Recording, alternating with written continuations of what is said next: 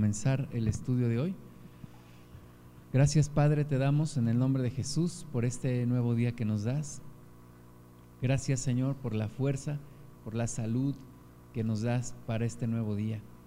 Oramos a ti, precioso Dios, invocando tu presencia con nosotros, pidiéndote perdón, Señor, por aquellas cosas que hemos hecho mal delante de ti, pidiéndote, Señor, que nos laves más y más y que, Padre, nada sea obstáculo para poder estar en comunión contigo, que nada sea pretexto ni causa de alejarnos de ti, sino al contrario, Señor, en este día queremos acercarnos a ti, queremos abrir nuestros oídos, abrir nuestro corazón, abrir nuestra mente para que tú nos hables, para que tú nos toques, para experimentar más de tu presencia. Invocamos tu presencia, Espíritu Santo, te pedimos que mores aquí con nosotros, te pedimos que te manifiestes a nuestra vida, precioso Dios, y que en este día podamos tener esa preciosa comunión contigo. En el nombre de Jesús reprendemos todo aquello que se quiera levantar en contra de tu propósito para este día y ponemos también delante de ti el camino de nuestros hermanos que puedan estar aquí, Señor, prontamente y que juntos podamos bendecir tu santo nombre. En el nombre de Jesús te damos la gloria. Amén, Señor. Vamos a ver el libro de Hebreos, vamos a comenzar hoy con el capítulo 13. Capítulo 13 del libro de Hebreos y vamos a leer a partir del versículo 1. Hebreos 13.1 dice, permanezca el amor fraternal no os olvidéis de la hospitalidad, porque por ella algunos, sin saberlo, hospedaron ángeles. Acordaos de los presos como si estuvierais presos juntamente con ellos, y de los maltratados como que también vosotros mismos estáis en el cuerpo. Y bueno, seguimos con esta parte de enseñanza práctica, con esta parte de Em, enseñanza que va precedida de una parte de doctrina, o sea, de una cuestión de enseñanza de la verdad de Dios. Pero ya en esta parte vamos a ver, vamos a continuar viendo la, la enseñanza práctica de lo que Dios nos quiere hablar, de lo que Dios nos quiere decir para ponerlo por obra. La doctrina como decíamos la vez pasada, va acompañada de una enseñanza práctica. La doctrina es aquella que pone las bases para la práctica, es decir, para poder vivir de acuerdo a lo que Dios quiere. Sin la doctrina no sabríamos cómo vivir, pero la doctrina en sí no es suficiente, sino hay que ponerla en práctica.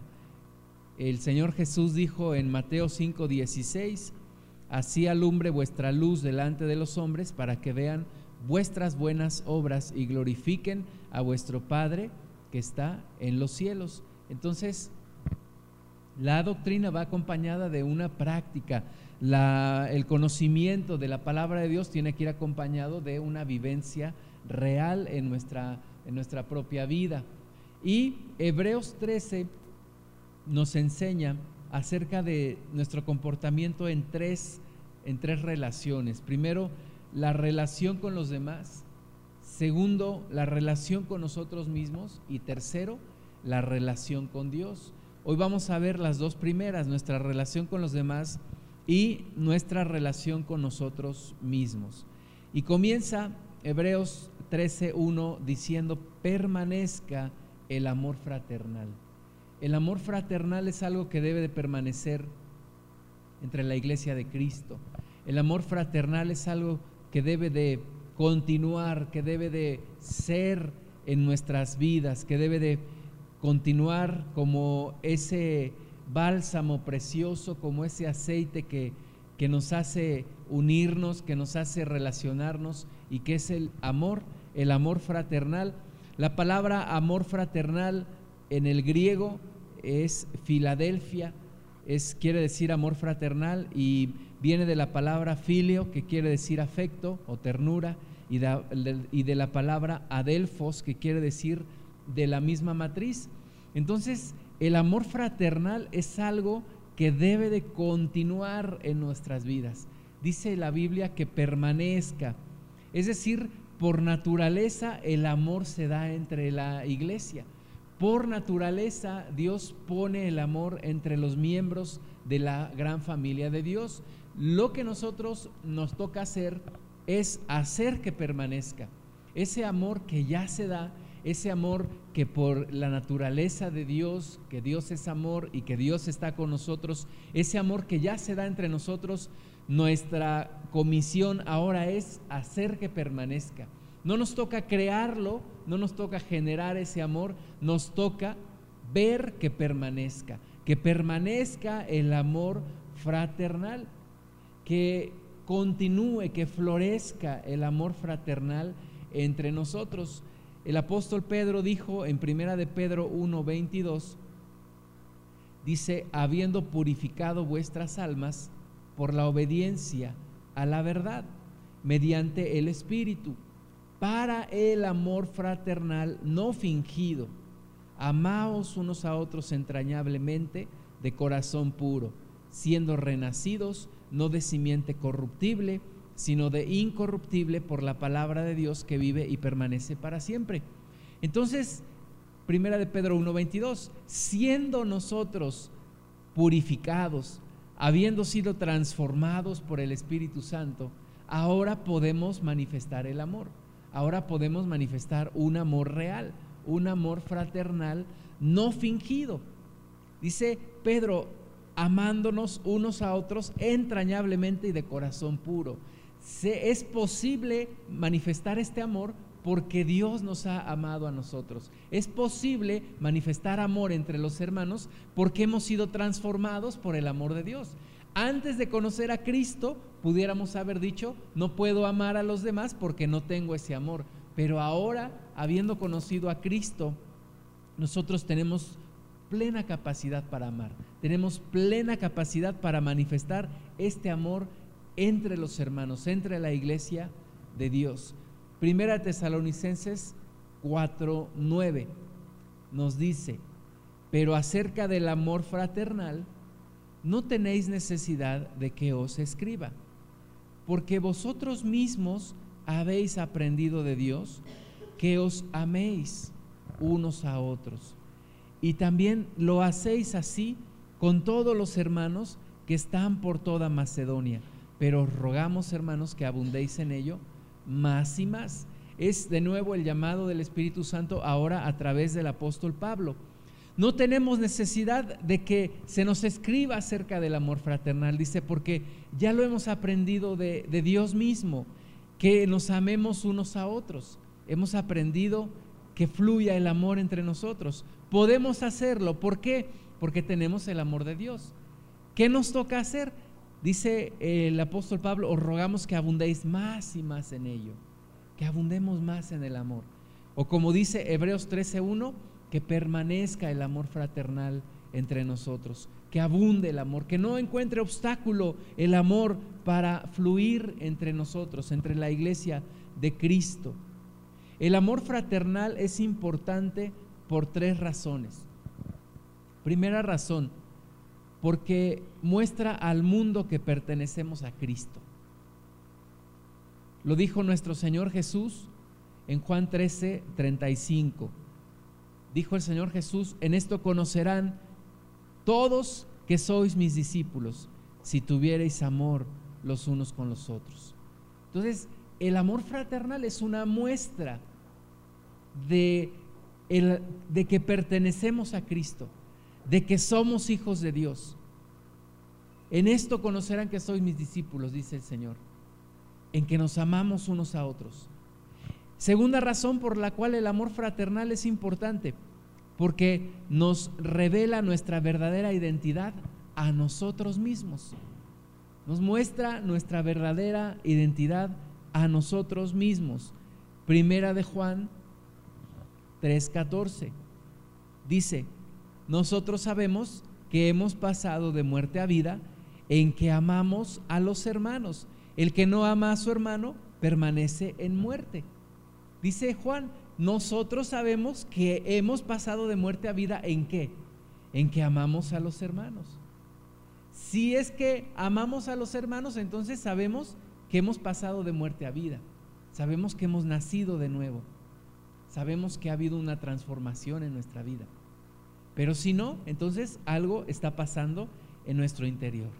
Y tercera razón por la cual es importante el amor fraternal, porque agrada a Dios. Dios se deleita cuando ve a sus hijos que se aman. No hay mejor regalo para un padre que ver a sus hijos que se aman entre ellos. No hay mejor regalo para un padre que ver que sus hijos no pelean entre ellos, sino que se aman, que se apoyan, que se aman, que ven unos por otros. Por eso el Salmo 133 dice en el versículo 1, mirad cuán bueno y cuán delicioso es habitar los hermanos juntos en armonía.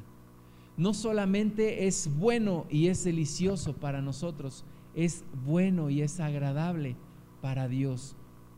El ver que la, que la familia de Dios, el ver que los hijos de Dios conviven en armonía. El amor fraternal es bueno porque agrada a nuestro Dios. Entonces, lo que nos toca a nosotros es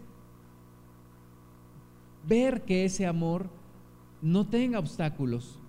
¿Cómo podemos ver que ese amor no tenga obstáculos? Bueno, podemos ver quitando nuestra soberbia, quitando nuestra, nuestro egoísmo, teniendo humildad unos con otros, acercándonos unos con otros, estrechando esa relación. El llamado de Hebreos 13.1 es que permanezca el amor fraternal, que continúe el amor fraternal, que siga el amor fraternal, que no encuentre obstáculo este amor, sino que siga fluyendo, que siga entre nosotros. Ese amor fraternal del cual nos habla la Biblia no es un amor sentimental o superficial. No es un amor eh, de decir, ah, qué bonito, cuánto nos amamos, ¿no? Por eso me gusta estar aquí con ustedes, porque cuánto nos amamos. No, no solamente es un amor con palabras, es un amor con hechos, es un amor real, es un amor profundo, no es un amor superficial, el apóstol Juan lo dice en primera de Juan 3, 17. Dice, pero el que tiene bienes de este mundo y ve a su hermano tener necesidad y cierra contra él su corazón, ¿cómo mora el amor de Dios en él? Hijitos míos, no amemos de palabra ni de lengua, sino de hecho y en verdad. Y en esto conocemos que somos de la verdad y, y aseguraremos nuestros corazones delante de Él. Entonces es un amor que no es solamente de palabra ni de lengua. Es un amor que no es una cuestión solamente de eh, decir o de sentir, sino una decisión de amar. Una decisión. Yo puedo medir un poco mi, mi nivel espiritual preguntándome, ¿me gusta estar con los hermanos? ¿Me gusta estar en compañía de los hijos de Dios? y qué tanto estoy al pendiente de las necesidades de mis hermanos. Es una forma de ver qué tan bien está mi situación con Dios, qué tanto estoy yo relacionándome en comunión con mis hermanos y viviendo este amor fraternal no fingido. ¿Qué tanto ayudo a mis hermanos? ¿Qué tanto veo por sus necesidades y qué tanto estoy dispuesto a suplir sus necesidades? no solamente decirles que les amo, sino como dice el apóstol Juan, mostrando con hecho y con verdad, mostrando con actitudes, con acciones que les amo. Los primeros cristianos mostraban amor entre ellos y el mundo estaba sorprendido y hay, y hay narraciones y hay crónicas de personas del mundo que decían, entre ellos se protegen, entre ellos se aman. Incluso algunos vendían su propia vida para ser esclavos para que otros pudieran ser libres o para que otros pudieran pagar sus deudas. Ese es el amor no fingido del cual nos habla la palabra de Dios. Un amor fraternal verdadero. Un amor fraternal en donde ves que tu hermano tiene necesidad y no solamente como dice Santiago, le dices anda ve y, tápate y ten algo de comer, sino que no solamente se lo dices, sino se lo das haces algo por tu hermano. Entonces el llamado de Hebreos 13.1 es permanezca el amor fraternal pero un amor verdadero, un amor no fingido, un amor de hechos, no solo de palabra, sino un amor de hechos y de verdad. Entonces, nuestra relación hacia los demás inicia con el amor fraternal, con el llamado a tener amor fraternal. Pero va más allá del amor fraternal. Nos llama también a tener amor por los extraños. Hebreos 13, 2. Dijimos al principio que vamos a hablar en Hebreos 13 acerca de la relación con los demás, acerca de la relación con nosotros mismos y acerca de la relación con Dios. Y en esta primera parte, en la relación con los demás, ya vimos que hay que hacer que permanezca el amor fraternal, pero segundo lugar también nos llama Dios a tener amor por los extraños. Hebreos 13:2 dice, no os olvidéis de la hospitalidad, porque por ella algunos sin saberlo hospedaron ángeles. Fíjate, nos llama a no olvidarnos de la hospitalidad. Y la hospitalidad aún con gente que no conocemos verdaderamente.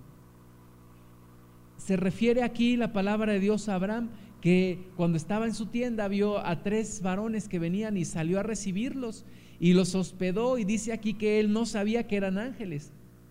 Sin embargo, su amor y su hospitalidad hizo que hospedara ángeles. Y el hospedar quiere decir el abrir las puertas de mi casa para que una persona o unas personas puedan pasar la noche o aún más allá de una sola noche.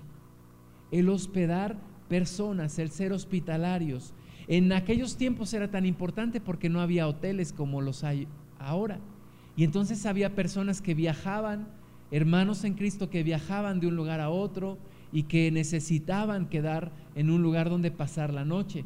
El apóstol Pablo muchas veces fue hospedado por otros hermanos y el Señor Jesús nos sigue llamando a ser hospitalarios, abrir la puerta de nuestra casa, abrir no solamente la puerta de nuestro corazón, sino la puerta de nuestra casa cuando es necesario hospedar a algún hermano. Es un privilegio, es una bendición hospedar a hermanos en Cristo, hospedar a gente que anda predicando la palabra. En algunas ocasiones no solamente hermanos en Cristo, sino a personas que tienen la necesidad de recibir y de pasar la noche con, en nuestros hogares. El Señor Jesús dijo, que si lo hacemos con otros es como si lo hiciéramos con Él. En Mateo 25, en el versículo 40, dice, de cierto os digo que cuanto lo hiciste a uno de mis hermanos más pequeños, a mí lo hiciste. Entonces, si lo hacemos con otros, si yo hospedo a alguien, es como si estuviera recibiendo al mismo Señor Jesús en mi casa. Es como si estuviera atendiendo al Señor Jesús. Es hermoso poder hacerlo hemos tenido la oportunidad de recibir a hermanos. Me acuerdo en una ocasión había llegado a predicar una hermana con su esposo y los habían hospedado en un hotel, pero pasaron una muy mala noche en ese hotel y entonces la siguiente noche eh, los hospedamos nosotros. Y es bendición el poder recibirlos, el poder convivir, el poder platicar, el poder servir a otros, es un privilegio.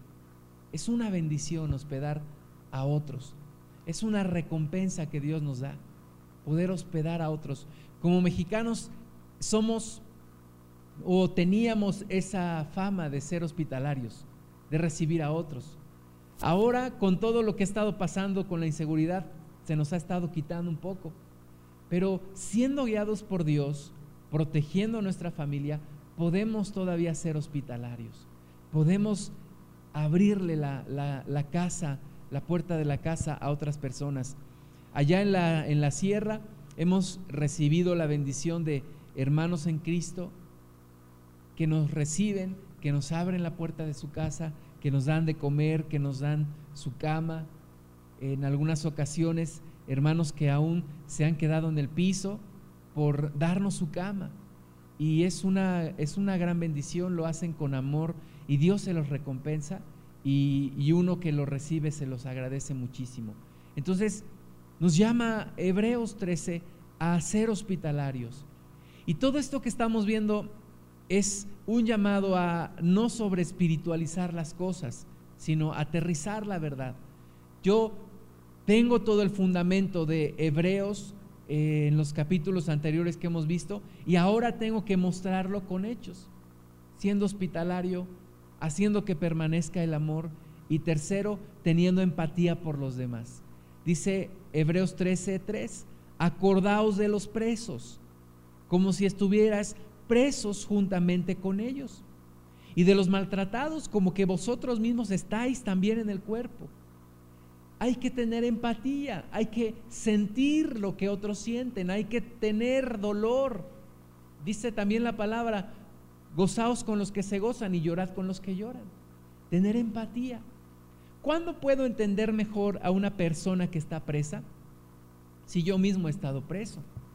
¿Cuándo puedo entender mejor una persona que es maltratada cuando yo mismo he sido maltratado? ¿Cuándo puedo entender mejor a una persona pobre cuando yo mismo he estado en necesidad? Entonces, el tener empatía nos hace sentir lo que otros sienten, aunque sea antihigiénico ponerse en los zapatos del otro. ¿Qué es lo que está sintiendo esa persona? ¿Qué es lo que está viviendo? ¿Qué es lo que sienten los presos en la cárcel? ¿Qué es lo que viven? ¿Qué se sentirá estar ahí encerrado por tantos días? ¿Qué se sentirá estar ahí y no poder hacer algo por tu familia que está afuera? ¿Qué sentirán las familias de los presos que, que tienen a su familiar ahí adentro? Entonces, el ocuparnos de esas personas el ocuparnos del preso, el ocuparnos del que está enfermo, ocuparnos del que está siendo maltratado, ocuparnos del que está siendo perseguido. Orar por nuestros hermanos que están siendo hoy perseguidos en el Medio Oriente o en Asia o en la misma Latinoamérica. Orar por nuestros hermanos que son perseguidos. ¿Por qué? Dice la palabra, porque ustedes mismos estáis también en el cuerpo. Ocúpense de los presos como si ustedes mismos estuvieran presos también con ellos. Tener empatía, tener empatía. Pablo dijo en Colosenses 4:18, la salutación de mi propia mano, de Pablo, acordaos de mis prisiones. Una manera de mostrar empatía es cuando oramos por las otras personas. Me llama la atención, hermanos, que cuando van a comer, le piden a Dios, Señor, acuérdate de la viuda, acuérdate del huérfano, acuérdate del que hoy no tiene algo que comer. Es decir, mostrar esa empatía en oración. Acuérdate de mi hermano fulano que está padeciendo tal problema.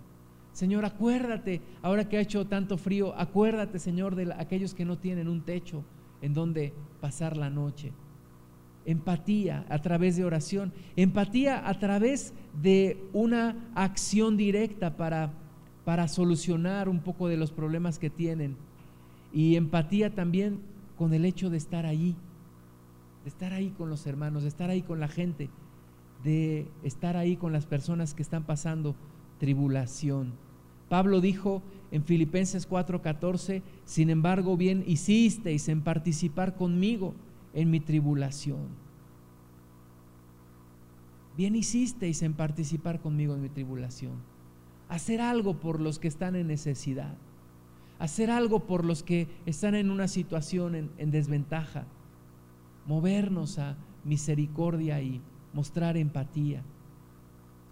Esta es la relación con, con los demás, mostrar el amor fraternal, el amor por los extraños y la empatía hacia los demás. Ahora vamos a ver lo que dice Hebreos 13 en cuanto a la relación con nosotros mismos. Nos habla también de esto. Hebreos 13, 4. Honroso sea en todos el matrimonio y el lecho sin mancilla, pero a los fornicarios y a los adúlteros los juzgará Dios. Sean vuestras costumbres sin avaricia, contentos con lo que tenéis ahora porque Él dijo, no te desampararé ni te dejaré. De manera que podemos decir confiadamente, el Señor es mi ayudador, no temeré lo que me pueda hacer el hombre. Primer punto que trata aquí Hebreos 13:4. Pureza sexual. Pureza sexual tiene que ver con mi relación conmigo mismo, antes que con mi relación con los demás. Pureza sexual es algo que Dios exige de cada uno de nosotros. Es un tema que cada vez es más importante para el mundo. Hoy la gente está enfocada en el sexo, en tener relaciones. Los jóvenes a cada vez más temprana edad tienen relaciones sexuales. El mundo gira alrededor del sexo, la publicidad, eh, los adultos. Ya es más importante tener relación sexual que tener un matrimonio honroso para el mundo, pero para Dios no. Un hombre dueño de una revista de pornografía decía, el sexo es una necesidad fisiológica y decía que es como el comer. Así que eh, quitémonos toda inhibición y hagamos el sexo. Y bueno, sí es una necesidad fisiológica, pero tiene un orden. No somos animales para andar haciendo el sexo. Tú puedes ver una, perrita y un perro y, y, entonces el perro anda buscando a la perrita y sin ningún problema tiene la relación, pero nosotros no somos animales para hacer lo mismo. Y delante de Dios, la pureza sexual tiene una, un altísimo valor y una demanda que Dios hace a nosotros. Dice Hebreos 13, 4, honroso sea en todos el matrimonio. El matrimonio a los ojos de Dios es honroso. Dios mismo lo creó. Dios lo instituyó. Para Dios es honroso. Para Dios es puro, para Dios es algo sublime, algo, algo bello, algo puro. En los principios eh, de la iglesia cristiana, algunos comenzaron a decir que era una situación de espiritualidad más alta el ser soltero que el ser casado. Y bueno, hasta el día de hoy vemos personas que dicen que es mejor ser soltero delante de Dios que ser casado. Pero ¿qué dice la Biblia? La Biblia dice que el matrimonio es honroso. No es mejor una persona que no se casa a una que sí delante de los ojos de Dios. Es decir, el ser soltero no te hace mejor persona que el ser casado. Porque delante de Dios el matrimonio es honroso. Y tenemos que mantenerlo así, tenemos que tenerlo en alta estima, cuidar nuestro matrimonio. Como cristianos tenemos un llamado a tener un matrimonio que sea ejemplo a los demás. Si estamos hablando de la enseñanza práctica que viene después de la enseñanza de la doctrina, uno de los puntos que Dios nos marca es el matrimonio. El matrimonio debe de ser una señal, una muestra de nuestro cambio en nuestra vida. El matrimonio es necesario al menos por tres razones. La primera, para multiplicarse. La multiplicación de las personas debe de darse dentro del matrimonio, porque Dios así lo instituyó. En Génesis 1:28 dice, los bendijo Dios y les dijo, fructificad y multiplicaos, llenad la tierra y sojuzgadla. Entonces, esa multiplicación se da dentro del matrimonio. Segunda razón por la cual el matrimonio es necesario, para prevenir el pecado sexual. Primera de Corintios 7:2 dice, pero a causa de las fornicaciones, cada uno tenga su propia mujer y cada uno tenga su propio marido. Aquellos que dicen que el celibato es una, un estado de espiritualidad mayor, bueno, no, no solamente, solamente nos basta ver todo lo que pasa en aquella religión en donde sus sacerdotes prohíben casarse. ¿Qué es lo que pasa? Pues una gran cantidad de pecado sexual, de hombres abusando de niños, de hombres teniendo relaciones sexuales a escondidas y de gran perversión. Por eso dice la palabra, a causa de las fornicaciones, cada uno tenga su propia mujer y cada una tenga su propio marido. Es decir, es uno con una, mujer y hombre, y una mujer para cada hombre y un hombre para cada mujer. Es una relación entre dos. Tampoco, ah, también hay otra religión que, que cree en la, en la poligamia. La Biblia dice, cada uno tenga su propia mujer, no dice sus mujeres, cada uno tenga su propia mujer y cada una su propio marido. ¿A, ¿A, causa de qué? A causa de las fornicaciones, como una medida de prevención del pecado sexual. Y tercero, para proveer compañía, porque Dios dijo en Génesis 2.18, no es bueno que el hombre esté solo, le haré ayuda idónea para él. Entonces, el matrimonio es algo que debe de honrarse.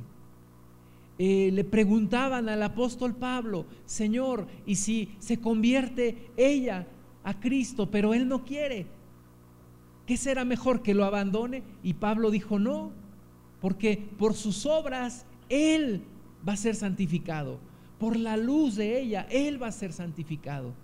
Entonces el matrimonio es algo en donde viene la bendición de Dios, y es uno de los lugares, de los primeros lugares donde tenemos que mostrar nuestra espiritualidad. Dice también Hebreos 13:4, honroso sea en todos el matrimonio y el hecho sin mancilla, pero a los fornicarios y a los adúlteros los juzgará Dios. Pablo dijo en 1 de Corintios 6:18, huid de la fornicación. Cualquier otro pecado que el hombre cometa está fuera del cuerpo, más el que fornica contra su propio cuerpo peca. Por eso tiene que ver en mi relación conmigo, porque si yo caigo en adulterio o en fornicación, yo estoy pecando contra mi propio cuerpo.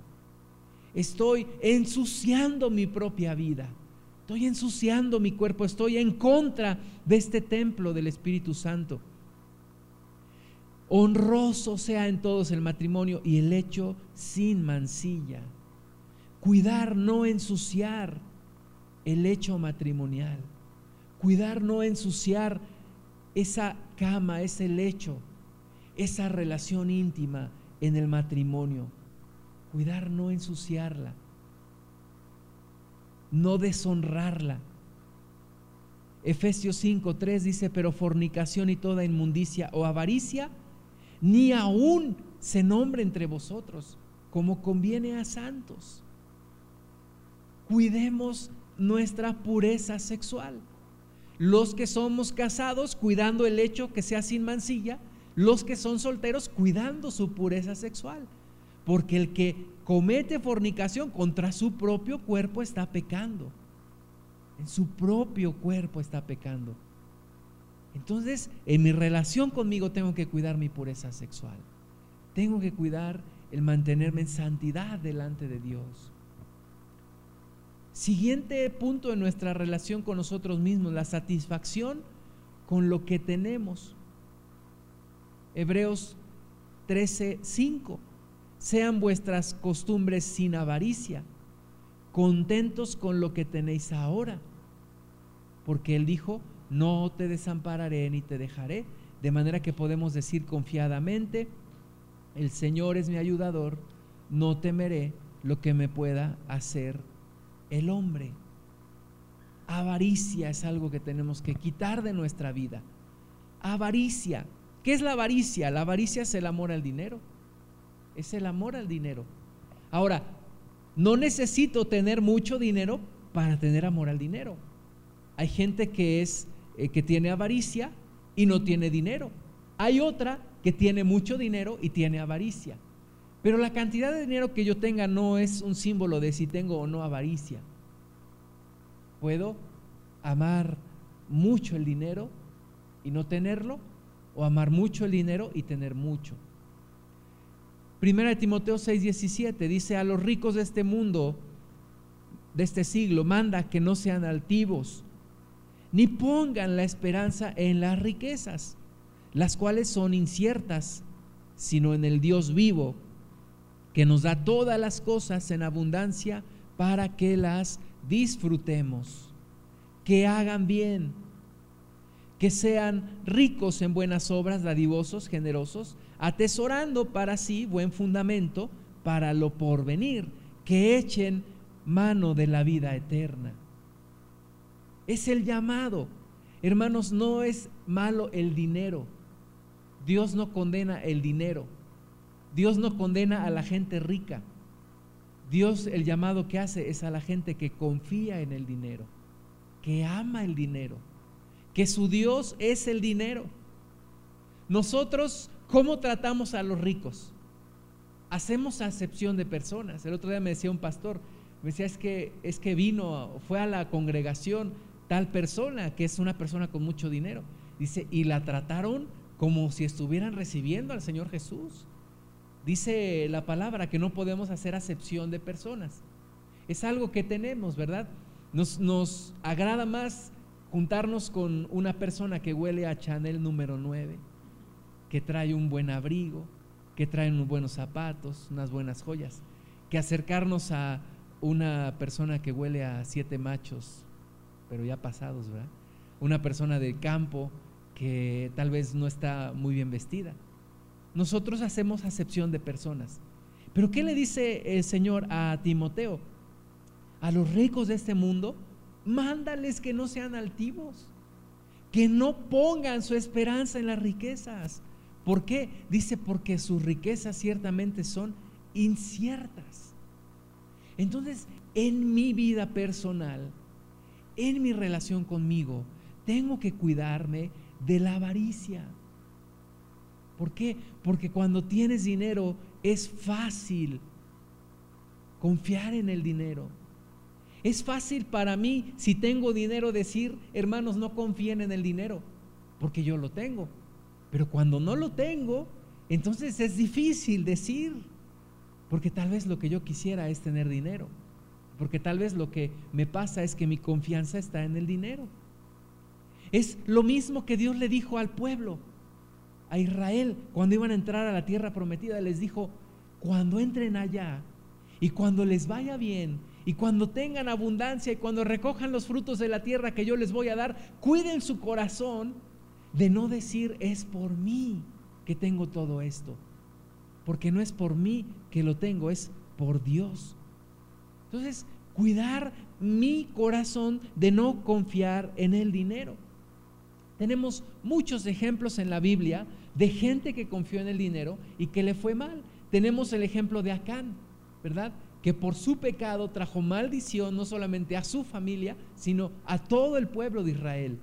Tenemos el ejemplo de Geisi, el siervo de Eliseo, aquel, aquel siervo que cuando fue eh, este hombre que tenía lepra, y le dice a Eliseo, eh, le dice al siervo de Eliseo, dile a, tu patrón cuánto le debo, cuánto le doy, tengo todo para darle.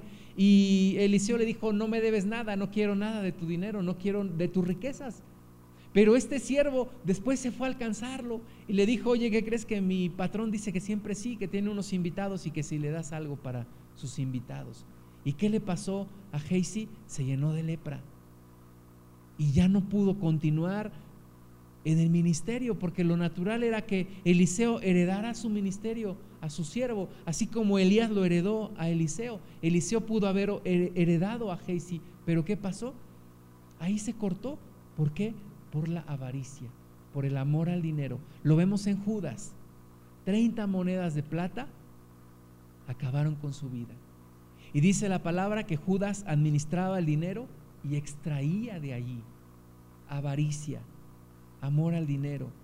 Ananías y Zafira, lo mismo. Entonces, la lección es clara. Tenemos que cuidar nuestro corazón del amor al dinero. ¿Por qué? Porque dice 1 Timoteo 6:10, raíz de todos los males es el amor al dinero, el cual, codiciando algunos, se extraviaron de la fe y fueron traspasados de muchos dolores. ¿Hasta dónde aguanta mi corazón el tener dinero. La Biblia dice, Señor, no me des menos para que no reniegue de ti, ni me des más para que no me olvide de ti. Dame lo que es necesario. ¿Hasta dónde aguanta mi corazón para retener mi relación con Dios y no confiar en el dinero? La avaricia nos impide recibir lo que Dios tiene para nosotros. y es causa de dolor y por ese amor al dinero dice el Señor que muchos han sido traspasados de muchos dolores. Es dolor la avaricia, causa dolor la avaricia. Y es una cuestión que tenemos que cuidar y que no es fácil encontrar una persona que no tenga avaricia. Es difícil encontrar a alguien que no tenga amor al dinero. Primera Timoteo 6:6. Pero gran ganancia es la piedad acompañada de contentamiento, porque nada hemos traído a este mundo y sin duda nada podremos sacar. Así que teniendo sustento y abrigo, estemos contentos con esto. Estemos contentos con esto. Hebreos 13, 6 dice de manera que podemos decir confiadamente, el Señor es mi ayudador, no temeré lo que me pueda hacer el hombre. No confiar en el dinero, no confiar en las riquezas, confiar en Dios, confiar en el que puede dar las riquezas, confiar en el que puede sustentarnos, que podamos decir confiadamente, el Señor es mi ayudador, tenga poco o tenga mucho. Si a lo mejor ahorita tengo poco, puedo confiar en que Dios no me va a abandonar. Y si ahorita tengo mucho, no voy a confiar en lo mucho que tengo, voy a seguir confiando en el que me lo dio. Por eso dice Hebreos 13, 5, que nuestras costumbres sean sin avaricia, contentos con lo que tenéis ahora, porque Él dijo, no te desampararé ni te dejaré. Y Jesús dijo en Lucas 12:30 que nuestro Padre sabe de qué cosas tenemos necesidad. Entonces, mis costumbres, mi actitud hacia la vida, que sea sin avaricia, que sea sin amor al dinero, que sea sin depender del dinero. Desde Judas hay casos de personas que defraudan dentro de, la, dentro de las iglesias. Personas que tienen la oportunidad de, de manejar dinero y hay extravío, hay desvío de dinero. Pero la palabra de Dios nos llama a tener extremo cuidado con esto, con el, amor al dinero. Y tercer punto en nuestra relación con nosotros mismos, una fe diligente. Una fe diligente. Yo tengo que cuidar mi pureza sexual, mi relación con el dinero y tercero, mi diligencia en la fe. Hebreos 13:7 dice, acordaos de vuestros pastores que os hablaron la palabra de Dios. Considerad cuál haya sido el resultado de su conducta e imitad su fe. Jesucristo es el mismo ayer y hoy y por los siglos.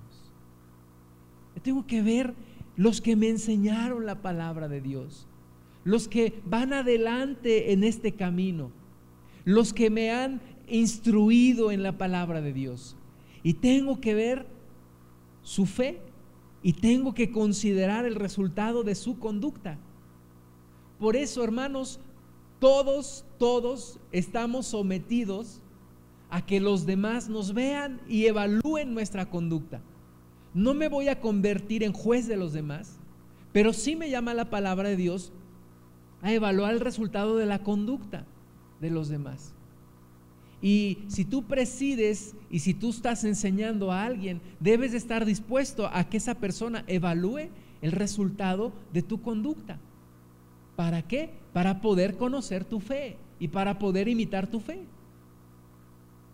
Pero si los resultados de mi conducta no son buenos, entonces, ¿cómo puedo decirle a alguien, imita mi fe?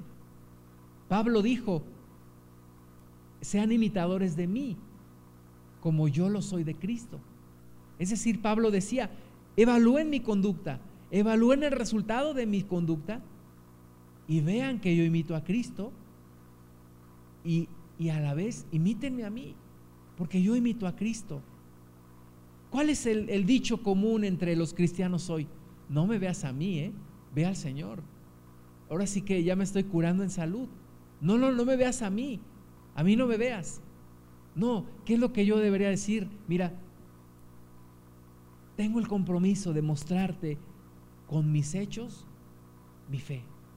tengo el compromiso de no ser piedra de tropiezo para tu propia vida.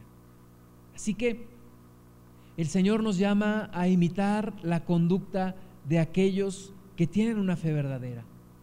Porque Jesucristo dice es el mismo ayer y hoy y por los siglos. Y los grandes hombres de fe que leemos en la palabra de Dios, yo estoy seguro que todavía tenemos grandes hombres de fe entre nosotros. ¿Por qué? Porque Jesucristo es el mismo ayer y hoy y por los siglos. Así que evalúa la conducta, haya honra entre nosotros, imitemos la fe de aquellos que muestran, como dice Santiago, con sus obras muestran su fe. Sin doctrina, mis amados hermanos, somos llevados como niños de un lugar a otro. Por eso el versículo 9 dice, no os dejéis llevar de doctrinas diversas y extrañas. Uno de los principales ataques del diablo es la doctrina, torcer la doctrina. Una herejía es una buena doctrina que en algún punto fue desviada y se convierte en una herejía. Y como cristianos tenemos que tener diligencia en la fe y soportar la sana doctrina, buscar la sana doctrina, defender la sana doctrina. Por eso tenemos estudios como este, para adentrarnos en la doctrina. La predicación es más orientada a la parte práctica, pero la doctrina es meternos a las verdades de Dios. Y dice la palabra, no os dejéis llevar de doctrinas diversas. ¿Qué le hace? Una de las cosas que le hacen falta a la iglesia hoy es doctrina. Entender las verdades de Dios. ¿Por qué? Porque si no somos llevados, como dice Efesios 4:14, para que ya no seamos niños fluctuantes llevados por doquiera de todo viento de doctrina, por estratagema de hombres que para engañar emplean con astucia las artimañas del error. Personas que, cristianos que de repente escuchan falsas doctrinas y son desviados hacia falsas doctrinas. Ahora, si no hay doctrina, entonces no puede haber una vida de fe. ¿Por qué?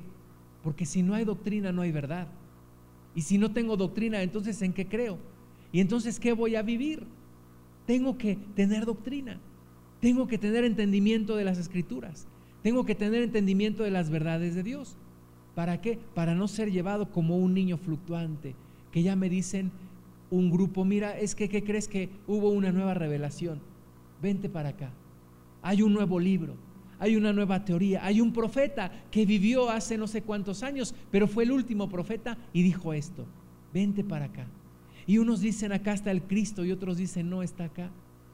Y, podemos ser llevados, como dice Pablo, como niños fluctuantes por cualquier doctrina, como un viento, como un velero que es llevado por el viento hacia donde el viento va. Pero una doctrina firme en nuestro corazón nos hace crecer y nos hace madurar en la iglesia de Cristo hoy hay muchos bebés espirituales. Muchos bebés espirituales que piden su mamila, que gritan, que hacen berrinche, que se enojan. Pero, ¿qué es lo que nos da la madurez? La sana doctrina, el tomar la sana doctrina. Pablo le dijo a Timoteo en 1 Timoteo 4:6, si esto enseñas a los hermanos, serás un buen ministro de Jesucristo, nutrido con las palabras de la fe y de la buena doctrina que has seguido. Hermanos, Biblia, tenemos que leer Biblia, tenemos que comer Biblia, tenemos que nutrirnos de la Biblia, comer la palabra de Dios, nutrirnos de la palabra de Dios, defender la doctrina. En aquellos tiempos, para los judíos era difícil entender, por ejemplo, que podían comer eh, cualquier, cualquier cosa, menos sangre y menos lo sacrificado a los ídolos y menos lo ahogado, pero todo lo demás podían comerlo sin una cuestión de condenación. Por eso dice Hebreos 13, 9, no os dejéis llevar de doctrinas diversas y extrañas, porque buena cosa es afirmar el corazón con la gracia, no con viandas que nunca aprovecharon a los que se han ocupado de ellas. Me tocó ver con mis propios ojos, como dicen, me tocó ver, me tocó relacionarme con un hermano en Cristo. Los dos más o menos conocimos a Cristo en, la misma, en el mismo tiempo.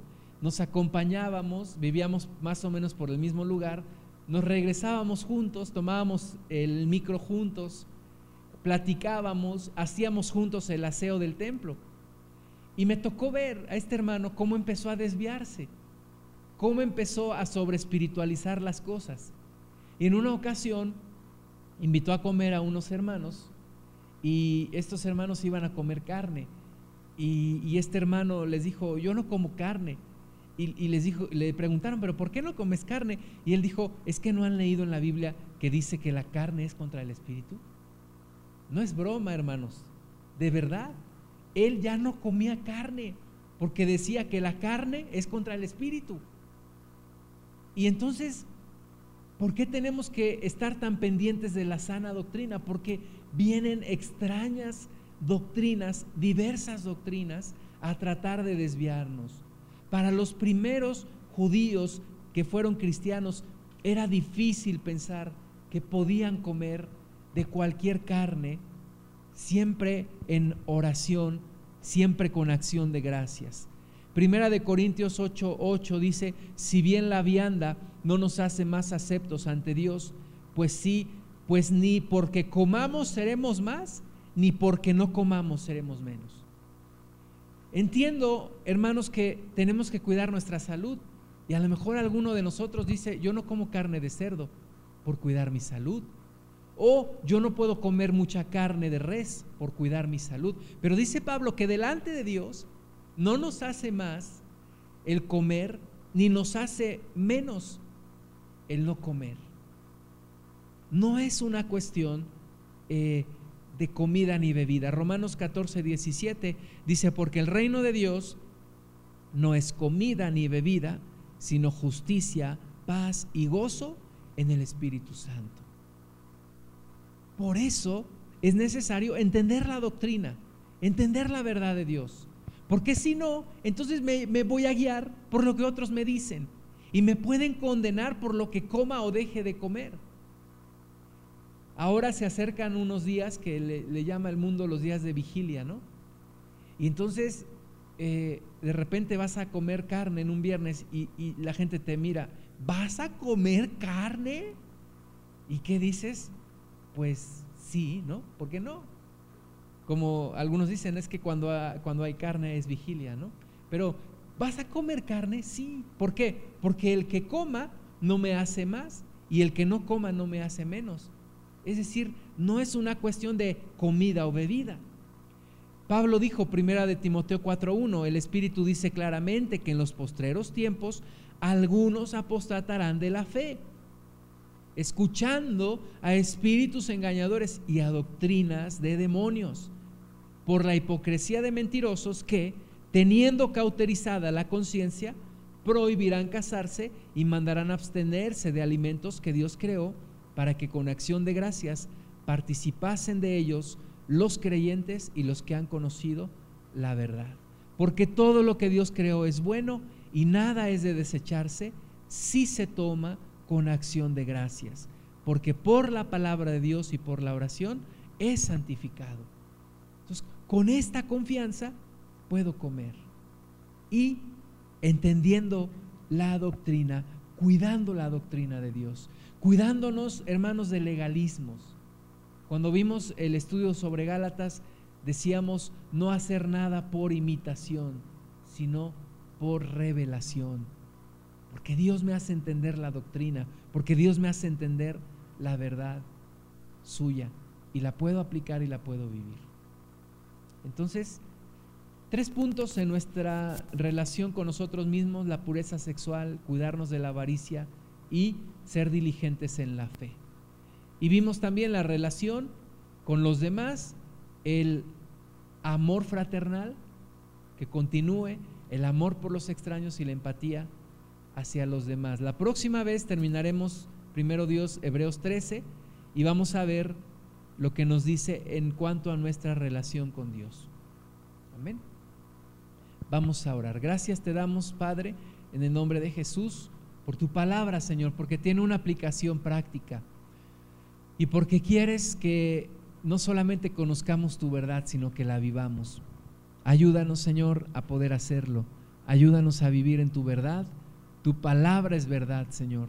Ayúdanos a mostrar con nuestros hechos nuestra fe, a vivir, Padre, bien en relación con los demás a que permanezca el amor fraternal, a ser hospitalarios, amar a los extraños, a compadecernos de los necesitados.